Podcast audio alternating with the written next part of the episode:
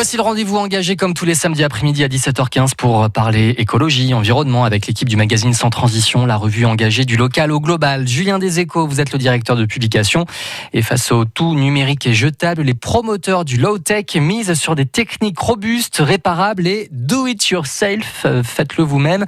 Objectif, répondre à nos besoins élémentaires tout en ménageant la planète. Mais c'est quoi, Julien, très exactement, les low-tech?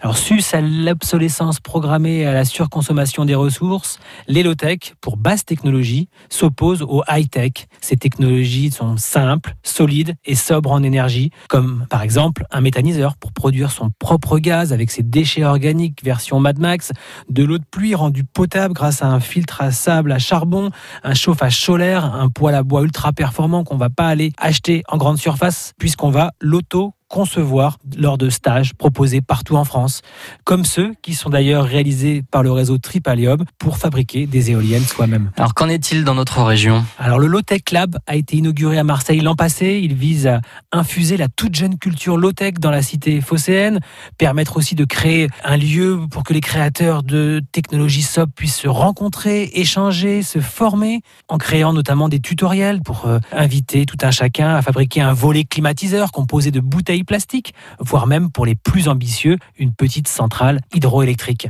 À Nice, c'est l'ingénieur Gaël Desperis qui a créé il y a deux ans Scavengy, une box internet en bois qui ne consomme pas d'énergie mais qui en produit. Et oui, c'est possible. Son but, attaquer la transition par le bas en contribuant à faire changer les comportements de consommation. Scavengy, c'est un boîtier qu'on installe chez soi, doté d'un petit panneau solaire.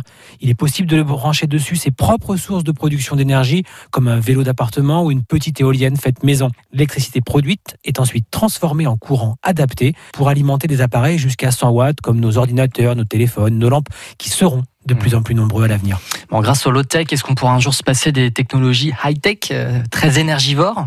Il ne s'agit pas de tout débrancher et de vivre dans une grotte à la bougie, même si certains joueront cette caricature. On est certes dans une opposition culturelle au high-tech, mais l'originalité, c'est aussi que des collectifs associent bricoleurs, citoyens, scientifiques, associations et pourquoi pas politiques demain qui se forment pour partager les savoirs et diffusent des informations de qualité. En somme, il s'agit grâce au low-tech de faire mieux avec moins et peut-être de se réapproprier un savoir qu'on a oublié. Merci à vous, Julien Deséco, directeur de publication du magazine Sans Transition. Un dossier à lire dans le magazine de mars-avril, qui est à gagner maintenant, si vous voulez. Hein, Sans Transition Provence, 04 42 38 08 08 sur simple appel.